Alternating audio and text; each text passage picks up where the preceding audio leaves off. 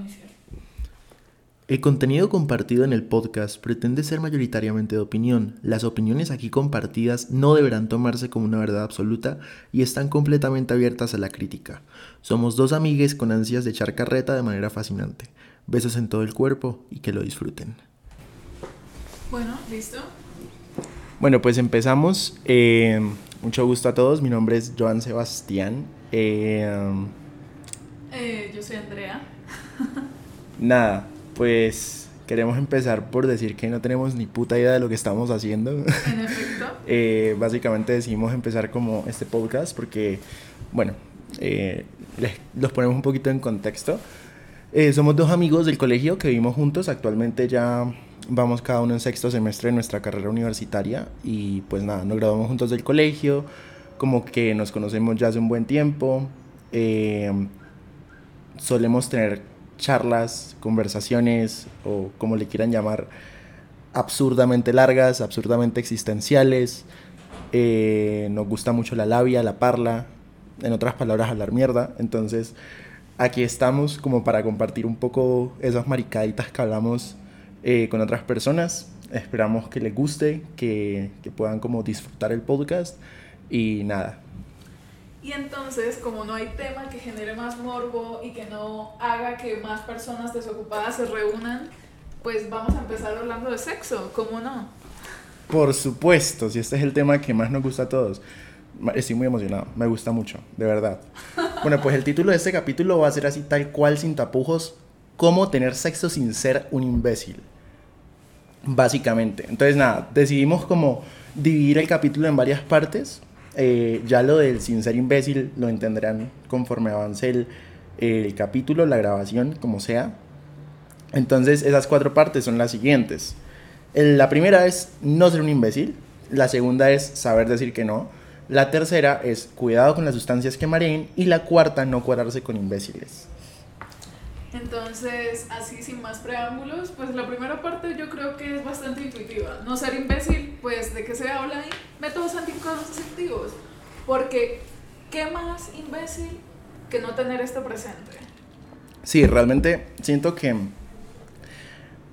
yo como persona, eh, hipotéticamente hablando, aclaro, hipotéticamente hablando, sexualmente activa, hipotéticamente hablando, eh, pues es, es como importante el hecho de saber, ok, no estoy siendo un imbécil cuando estoy usando métodos anticonceptivos, cuando yo me estoy cuidando personalmente y cuando estoy cuidando a mi pareja, la persona con la que me voy a involucrar, la persona con la que me voy a meter, sea mi pareja, sea un amigo, sea una amiga, ¿Quién sea una persona que conocí por Tinder, por Grinder, por Bumble, por donde sea.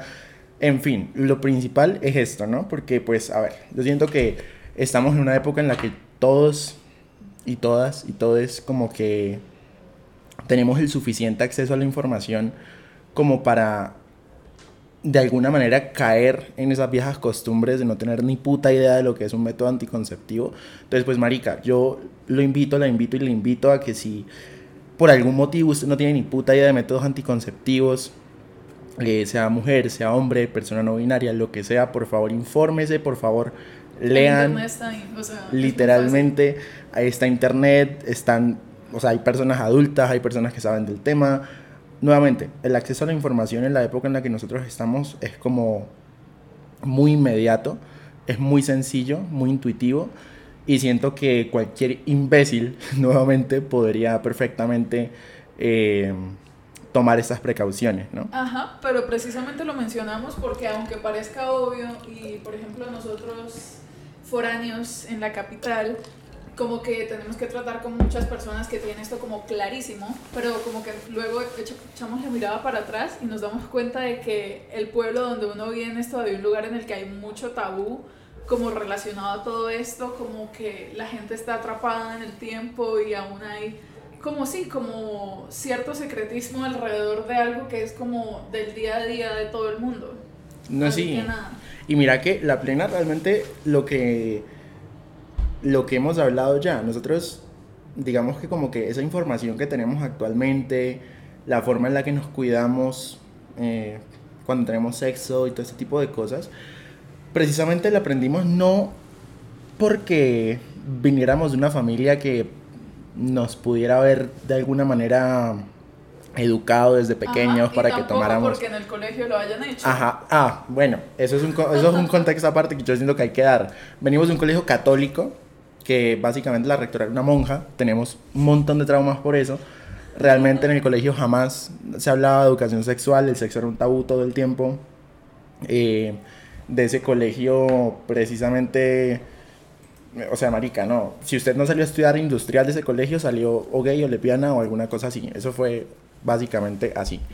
Entonces, nada, yo siento que sí es cierto que pues, en muchos casos, sobre todo en, Colombia, eh, eh, tener ese acceso a, a la información, ese acceso como a los métodos anticonceptivos, a, como esa enseñanza por parte de la familia es bastante complejo porque hay familias que básicamente no tocan los temas, porque tal vez lo ven innecesarios, tal vez no saben cómo abordarlos, tal vez no, no se sienten como en la comodidad o en la capacidad de sentarse, los, en el caso de los papás, por ejemplo, a hablarle a un hijo sobre esos temas y es que sí es complicado, o sea, para eso hay que tener mucho tacto porque además también depende mucho como la edad de la que, la que Hay que saber a la cómo que... hacerlo. Ajá, exactamente. Pero mire que además de eso también está el hecho de que realmente aunque uno no lo crea, en muchos lugares aún hay mucha ignorancia. O sea, literalmente las personas ni siquiera se les pasa por la cabeza cómo hablar del tema porque ni siquiera se les ocurre la idea de hablarlo.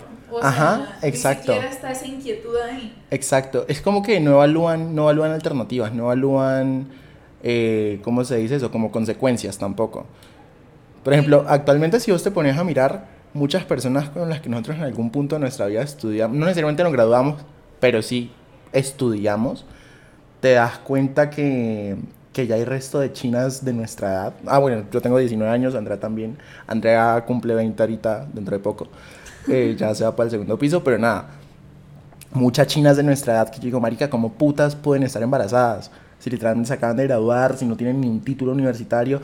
Y a ver, no nos vamos a meter en el tema de la universidad, pero pues, si bien un título universitario no es indispensable, sí siento que al menos para no tener un hijo tiene que tener como cierta madurez, cierto, cierto grado de experiencia, cierto grado como de, de vida, ¿no? No sé, siento sí, que... sí. Y mira que no solo me refería a eso, sino también, por ejemplo, en Colombia hay mucha zona rural, o sea, personas que, por ejemplo, nacen en una finca y que digamos que nunca les mencionan demasiado el tema y que van como aprendiendo las cosas un poco sobre Ajá. la marcha. Sí. O sea, literalmente a medida que van creciendo y que van entrando que en la adolescencia y todo esto, es como que por instinto van como aprendiendo ciertas cosas. Sí, Y entonces eso está muy paila. como que su naturaleza propia los Ajá. hace aprender ese tipo de vainas. Es totalmente cierto. Entonces, hasta cierto punto, el simple hecho de tener información que uno consideraría tan básica termina volviéndose también como un privilegio.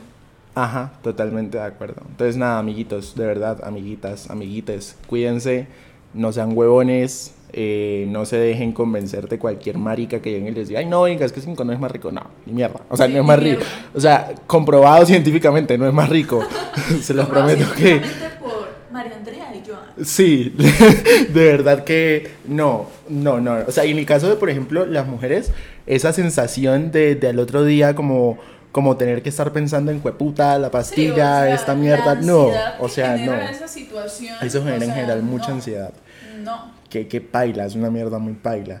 Pues no es mi caso, no es mi caso y bueno, en fin, pero, pero sí siento que, que también como hombre, pues tal vez los hombres heterosexuales, no es mi caso.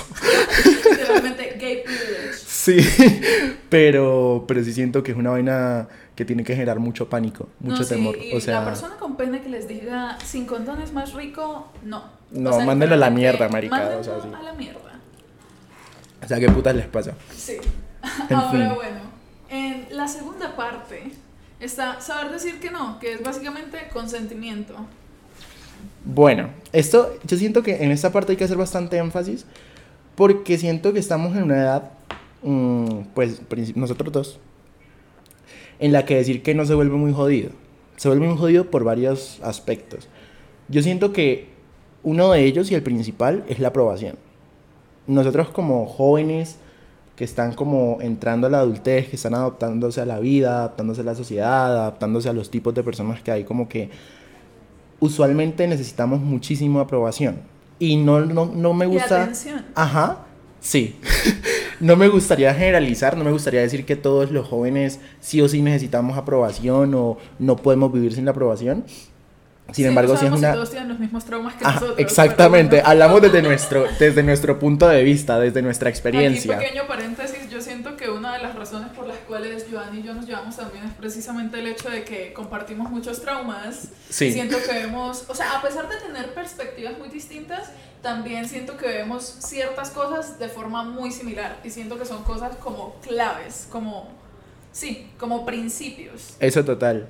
Totalmente, totalmente. Entonces, nada, siento que esa necesidad de aprobación, marica, o sea, a mí me ha pasado que, pues no sé, si, si por ejemplo tengo un date con alguien y no me siento genuinamente cómodo con esa persona, no me siento genuinamente como en, en capacidad de coger y decir, hagamos algo, sí siento que de alguna manera puedo experimentar esa falta de aprobación, entonces digamos que mi único, mi único camino sería como simplemente aceptar tener sexo o lo que sea, nada más para obtener esa aprobación de esa persona, nada más como para quedarme con la tranquilidad de que, ok, esta persona sí estuvo conmigo porque sí valgo la pena de alguna manera. Y es una vaina muy paila, pero hay que aprender a decir no, porque no todas las veces se puede decir sí, porque simplemente en muchas ocasiones no estamos en nuestro mood, no estamos en capacidad, no estamos, sí, simplemente no estamos aptos. Sí, y literalmente la idea del sexo es disfrutarlo y que si vas a decir que sí, sea porque literalmente tenés ganas y ya, o sea, que no haya ninguna otra razón porque no tiene, o sea, no hay ninguna otra razón de peso.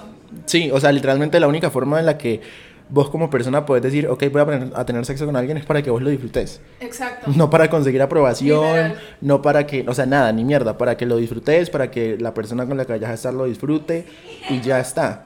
Eh, tenemos nuestra querida Rumi cagada de la risa en su cuarto. Sí. Entonces, pues si se escucha de fondo, ya sabrán. Que por cierto, ya la tenemos pensado invitar a algún capítulo como a sentarnos a hablar monda. Pero sí, eh, y pues esto me lleva al siguiente punto, ¿no? Yo digo, primero, o sea, como que una de las primeras razones eh, de, de, esa falta de, de, consentimiento que hay es lo que acabamos de mencionar, que básicamente... Problemas de autoestima.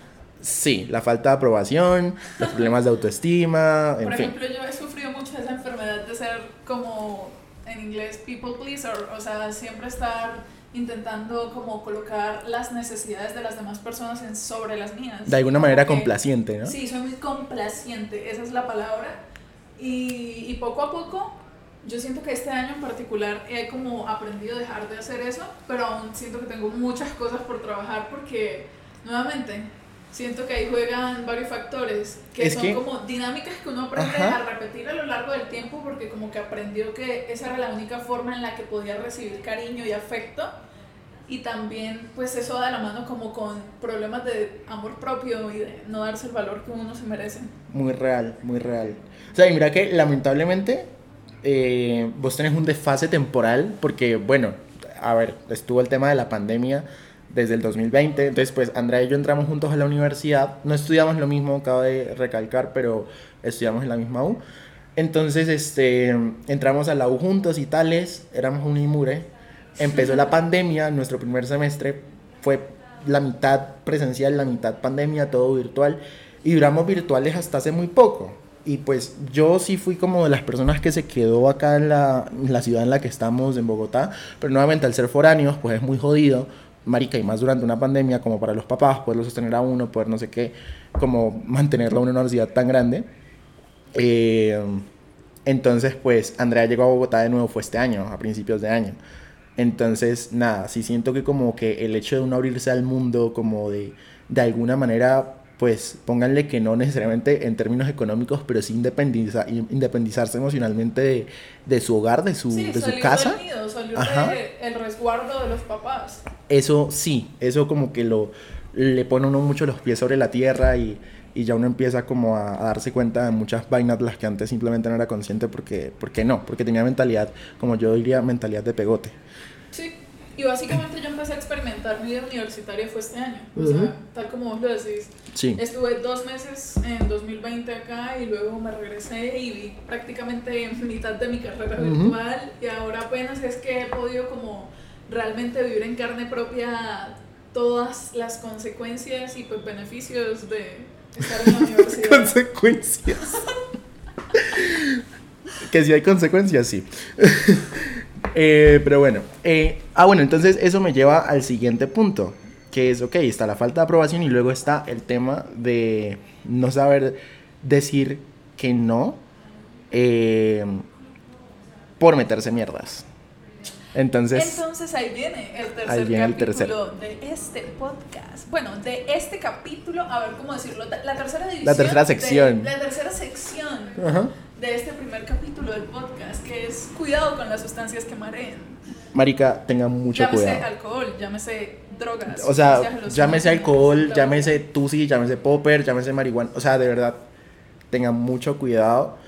Porque, a ver, a ver, nosotros, en nuestra experiencia, a ver, nosotros somos gente que, para que rumbea mucho.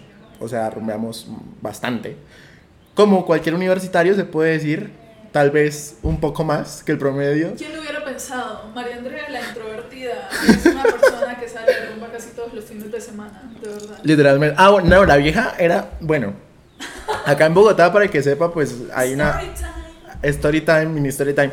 Este, acá en Bogotá, para que no lo sepa, pues hay una discoteca súper grande con temática LGBTI que a mí me encanta, que se llama Teatrón.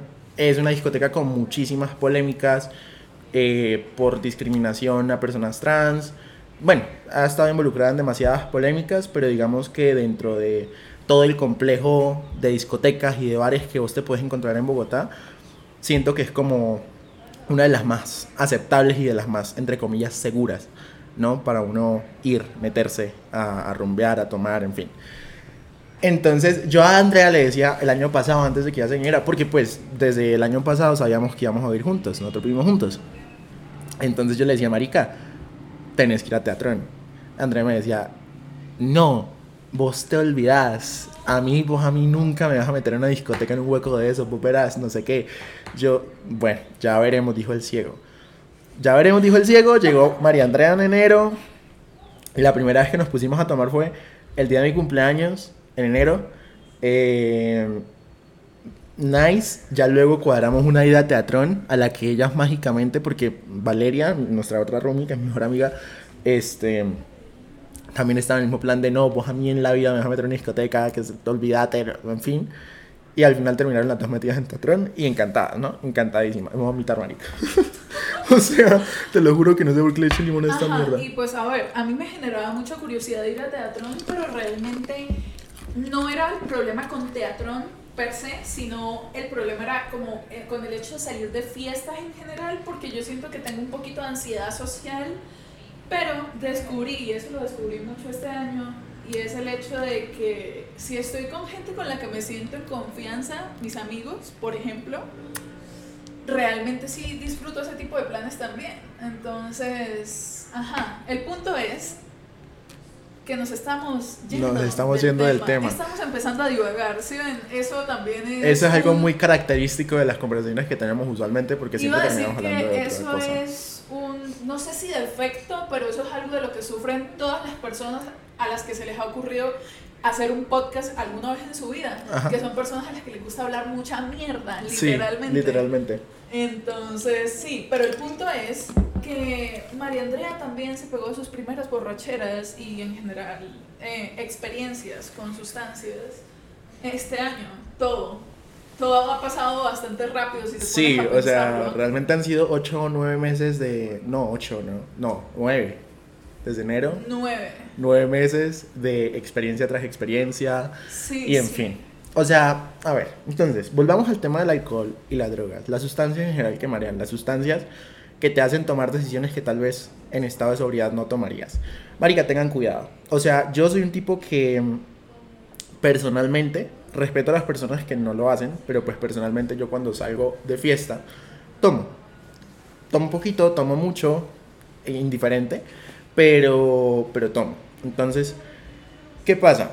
Que está bien tomar, pero el problema llega cuando uno empieza a tomar eh, como para evadir la realidad. Eso por un lado.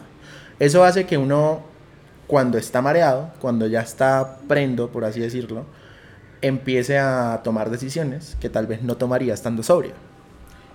Me ha pasado.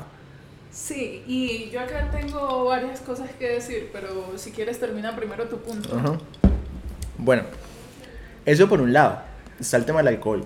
Cuiden mucho el. O sea, marica, no mezclen. O sea, no mezclen. güey. O sea, nosotros mezclamos. Nosotros acá estamos hablando, Ah, o o sea- estamos literalmente, ¿cómo es que dice el dicho? Como... Yendo en contra de nuestra lógica. Pero no Ajá, practicando. literalmente, porque pues, o sea, se los prometo. Ahorita, ahorita en agosto, a principios de agosto, que recién estábamos empezando el semestre, hicimos una integración de roomies. Somos cinco, vivimos cinco, pero- sí, vivimos cinco en un apartamento. Hicimos una int- integración de roomies.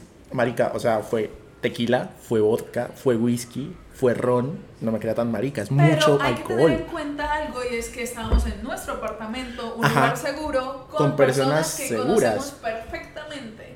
Así que si nos destruíamos y alguien quedaba inconsciente, pues iba a quedar en su casa con sus roomies y no había ningún problema.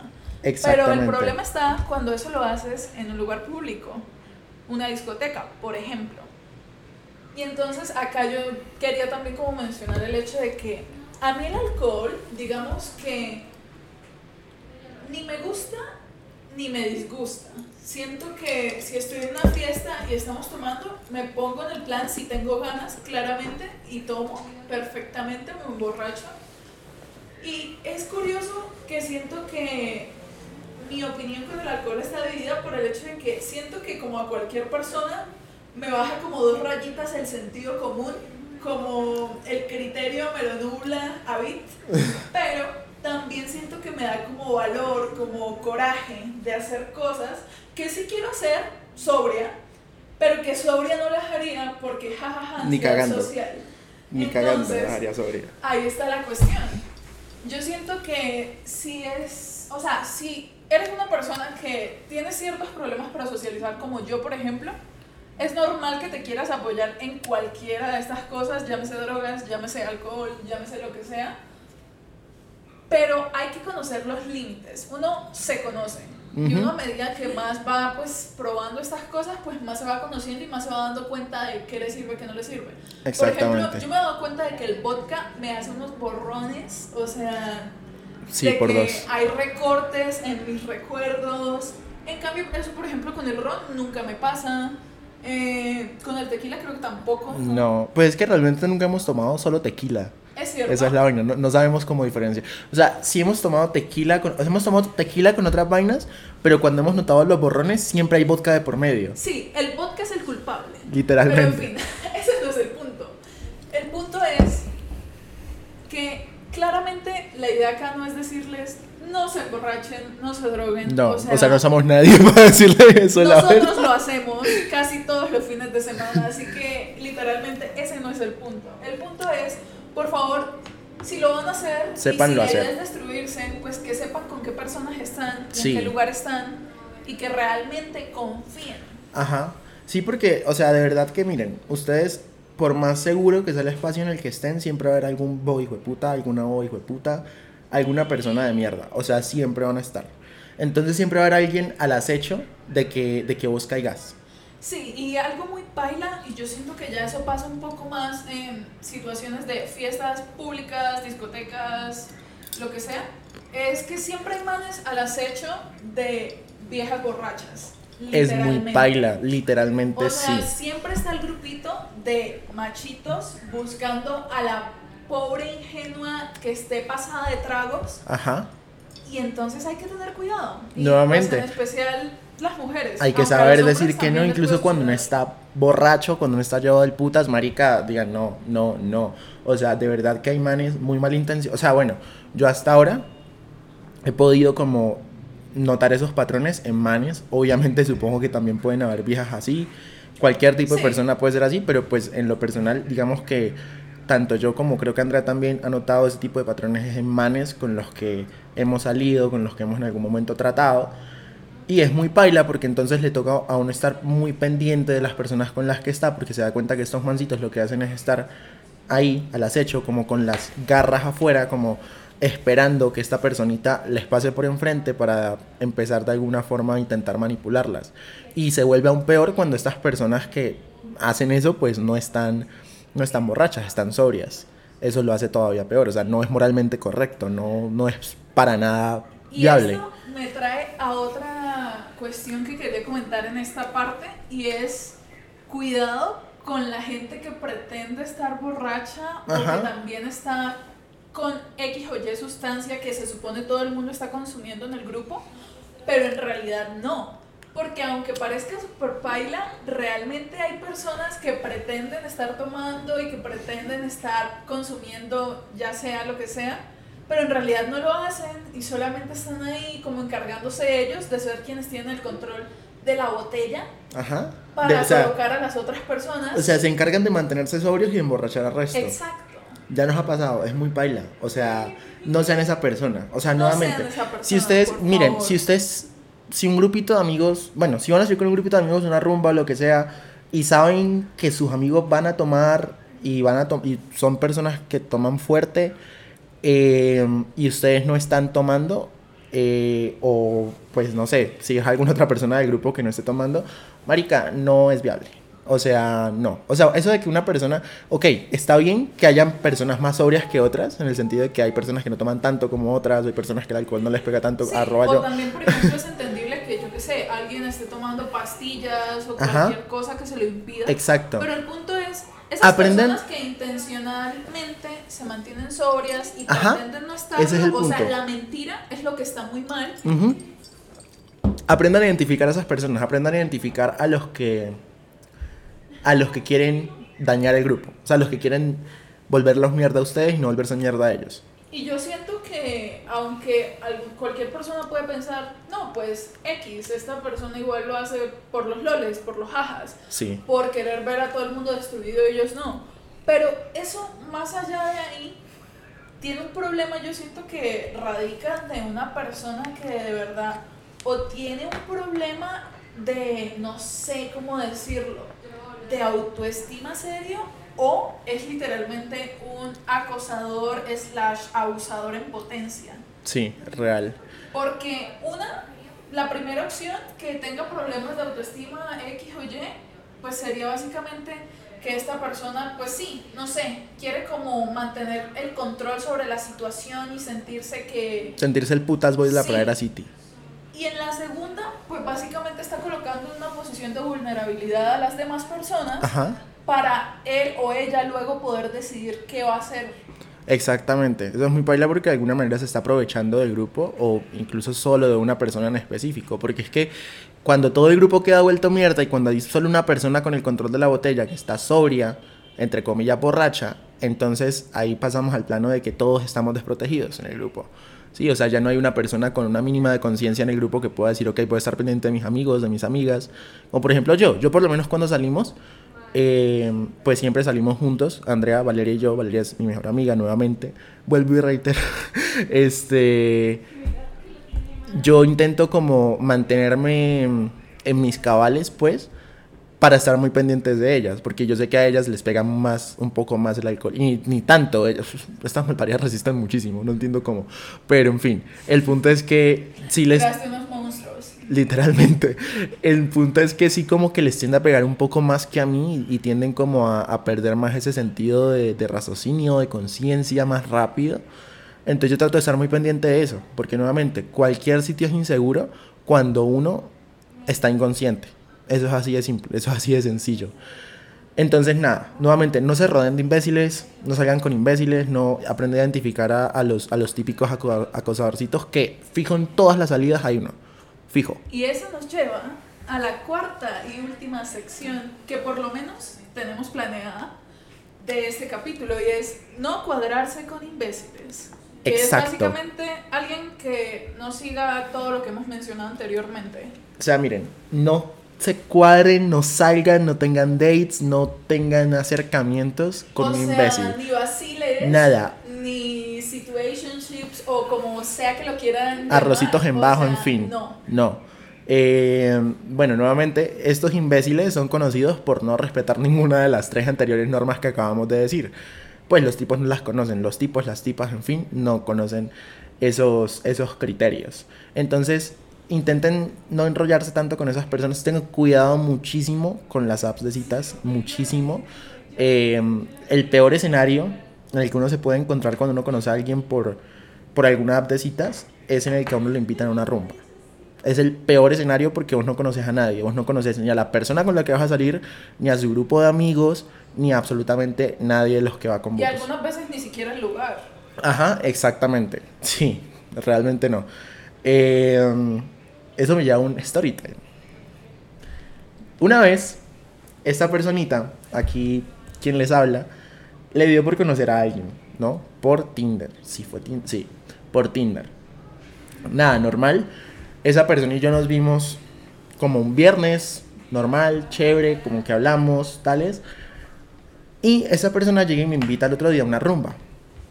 Como yo no soy imbécil, yo de una vez pensé, dije, yo no voy a ir solo a esta mierda, ¿no? O sea, yo quería ir porque pues esta persona sí me atraía y tales, pero yo no quería ir solo. Primero porque no conocía el sitio. Era por allá un rumbeador en el 85, una basura, no vayan nunca. este, pero el punto es que yo no quería ir solo. Entonces, pues yo qué hice? Yo convoqué a mi convito y yo dije, bueno, ustedes van conmigo. Fue una experiencia, fue una basura. Fue una basura porque el rumbeador al que me invitó esta personita era, además, un sitio altamente heterosexual, ¿no? Sí, una discoteca que no se la recomendaría ni a mi peor enemigo. Ajá, o sea, no... hueco no, no, del 80. Del 85.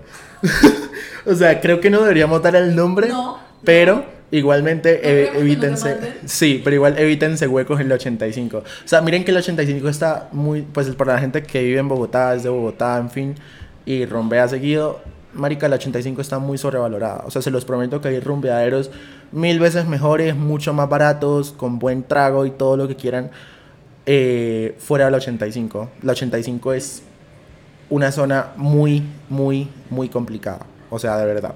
Entonces, en ese sitio en el que estuvimos ese día, yo estaba bailando con esta persona normal y pillé que había un tipo que estuvo a punto de cometernos un crimen de odio. Literalmente. O sea, un o sea, crimen... parece chiste, pero es Parece anécdota. chiste, pero es anécdota. Eh, y pues obviamente ahorita da risa, pero en ese momento no dio risa porque, o sea, mis amigos, mi combo estaba tan aburrido porque la discoteca era tan mala que se fueron para un pasillo que queda como al lado del baño de la discoteca y se quedaron ahí, todos. Es chistoso porque desde mi perspectiva de las personas que estábamos en el pasillo, éramos literalmente cuatro maricas escuchando la música de la discoteca de al lado porque nos gustó más, ignorando completamente la situación que estaba pasando en la discoteca en la que estábamos. Ajá. O sea- Entonces, como yo estaba en mi mood con esta persona y estábamos bailando y no sé qué y no sé qué, pues nada, yo me quedé dentro de la discoteca y todo tranqui. Pero marica, llegó un punto en el que un man nos estaba mirando como con muchas ganas de meternos un traque a ambos. ¿Por qué? Porque pues básicamente éramos dos manes bailando. O sea, no hay otro, otro motivo. Yo me sentí como súper inseguro en ese momento. Yo le dije al man como, marica, mira esto, no sé qué. Y ahí yo fue como que convoqué ¿no? a mi combo y dijimos, bueno, los que se van. Los que se van eh, y ya. Pero en fin, no salgan con imbéciles. Sí, o sea, en conclusión, no salgan con imbéciles. La moraleja de este capítulo es no salgan con imbéciles. Sí, o sea, y miren que definitivamente esas vainas son muy sencillas de identificar, incluso en las primeras etapas de una relación, de, de cuando uno se está conociendo con alguien. Siento que es sencillo identificar porque cuando vos te estás conociendo con alguien, eh, lo que uno más hace son preguntas. Y dentro de esas preguntas vos identificás muchísimas cosas como estas. O sea, sí y no. O sea, estoy de acuerdo y tal como vos lo decís, debería de ser siempre. Pero siento que por lo menos yo he tenido que aprender un poquito a las malas el hecho de que no todo el mundo es tan bien intencionado como yo y acá pues tampoco es Sí, es como cierto. por alabarme o echarme flores a mí misma, pero siento que usualmente yo cuando hablo con alguien, sea en el plan romántico, sexual o amistoso o lo que sea, yo como que normalmente soy muy honesta y como que siempre voy muy con la verdad por delante. Pues lo que yo te he dicho, lo que pasa es que hace falta un poco de malicia indígena. Sí. Mi O sea, mamá pues me no dice tenés malicia indígena. lo mismo. O sea, mi mamá me dice lo mismo. Que yo soy muy ingenua, literalmente. Porque sí, o sea, yo siempre llego como hablando siempre con la verdad y usualmente la gente, eso es lo último que hace cuando apenas lo está conociendo sí. a uno. Pues uno, o sea, como que vos tratas de verle siempre el lado bueno a las personas y como que ignoras las red flags que te puedan llegar a dar. E incluso, así esta persona no, como que no se coloca una máscara y de plano muestre como red flags en un inicio, yo soy la típica que da como segundas y terceras oportunidades. Como que siempre estoy como, no, mínimo tuvo un mal día, mínimo tal cosa, interpretó mal, yo no me di a entender bien. Andrea da hasta ocho oportunidades. Y, y pues sí, eso no está bien, gente. No sean como Andrea. Mm, mm. definitivamente no. Eh, nada, pues, o sea, definitivamente creo que eh, el tema per se del capítulo ya lo abordamos todo. Sí. Yo, o sea, Estoy fascinante. feliz, porque- estoy orgullosa de nosotros dos. Sí, o sea, pensé que nos íbamos a desviar más, pero no, o sea, Yo ya también, cumplimos o sea, con los yo cuatro. Pensé que íbamos a divagar mucho más, pero abarcamos todo lo que queríamos abarcar, así que eso es como tener sexo sin ser imbécil. Pero no sé si haya algo más que quieras agregar ahora. Nada, pues agregar, quería decirles que somos primerizos en esta mierda, realmente nunca hemos creado contenido. No, No, o sea, jamás. para nada. Eh, estamos apenas aprendiendo. Andrea se está encargando de todo lo relacionado con el sonido porque Andrea sabe de eso y además, pues nada, tiene su- sus experiencias porque en el colegio tuvo bastante que ver con grupos musicales, en fin. Eh, yo sí no tengo ni puta idea de nada. O sea, yo simplemente me siento acá y hablo, marica, yo ya suficiente con eso, me siento más que hecho. Yo Eh, realmente tampoco sé muy bien qué estoy haciendo, todo lo puedo en los tutoriales de YouTube que me fortalecen. pero, Literalmente. pero ahí vamos. Pero entonces, pues nada, parce, pues eh, esperamos que les haya agradado el primer capítulo. Pues lo ideal sería seguir de pronto subiendo capítulos semanales, de ser posible. Obviamente eh, no es un hecho, porque somos universitarios y además este semestre está una gonorrea. Sí. O sea, pero una Y gonorrea. además siento que esto es un proyecto que hemos aplazado mucho tiempo, pero también al mismo tiempo no es porque nos falten ganas, sino porque el hecho de empezar algo completamente nuevo y que es exponerte a más gente como desconocidos. También abruma y un todo poco. eso abruma bastante. Sí, o sea, realmente sí. Eh, más nosotros que nuevamente nunca hemos tenido ningún tipo de acercamiento con los medios audiovisuales, con la creación de contenido Exacto, como y yo tal, siento que también es un reto fuera de los videos de TikTok ridículos que subo. Sí, y precisamente eso iba a decir. Yo siento que esto es un reto también en el sentido de que es un poquito, pues, perderle el miedo al cringe, a dar vergüenza ajena, Sí. a básicamente exponerte, sí. Porque en el momento en el que vos subís cualquier cosa a internet, o sea, sea lo que sea, pues te estás exponiendo y estás dándole la oportunidad a la gente de que hablen de vos. Básicamente. Y eso da miedo. Entonces, nada, cualquier cosa que no les haya gustado, pues lo siento de antemano, no me importa, no mentiras. Pero lo dicen para mejorar. Sí, o sea, tenemos una página de Instagram, obviamente vamos a mantener ahí como actualizaciones, vamos a estar subiendo historias juntitos, hablando y preguntando también qué les gustaría escuchar. Realmente eh, queremos enfocar más el podcast por el lado de, mm, ¿cómo se dice eso, parce? Como de la,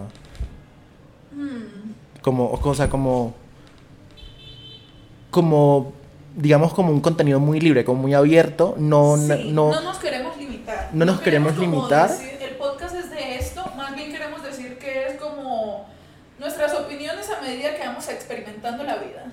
Sí, básicamente. Y pues tampoco queremos como alienar los capítulos a que en un capítulo, ay, no se puede hablar de una mierda más que no sea de Sí. lo que el capítulo se trata, porque pues no, marica. Exacto. La idea también es... Pero en general yo siento que el centro va a ser como relaciones interpersonales, como cómo interactuamos nosotros Ujú. con demás personas y en general el mundo, el universo. Y algunos tipsitos para que, para que no cometan las Sí, cagadas que nosotros hemos cometido en nuestro corta vida, nuestra corta vida.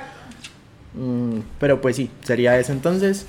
Y nada, eh, creo que les vamos a dejar en la descripción del podcast el arroba del Instagram, supongo. I guess. Y, y ya, eso sería todo. ¿Y cuánto duró? Yay.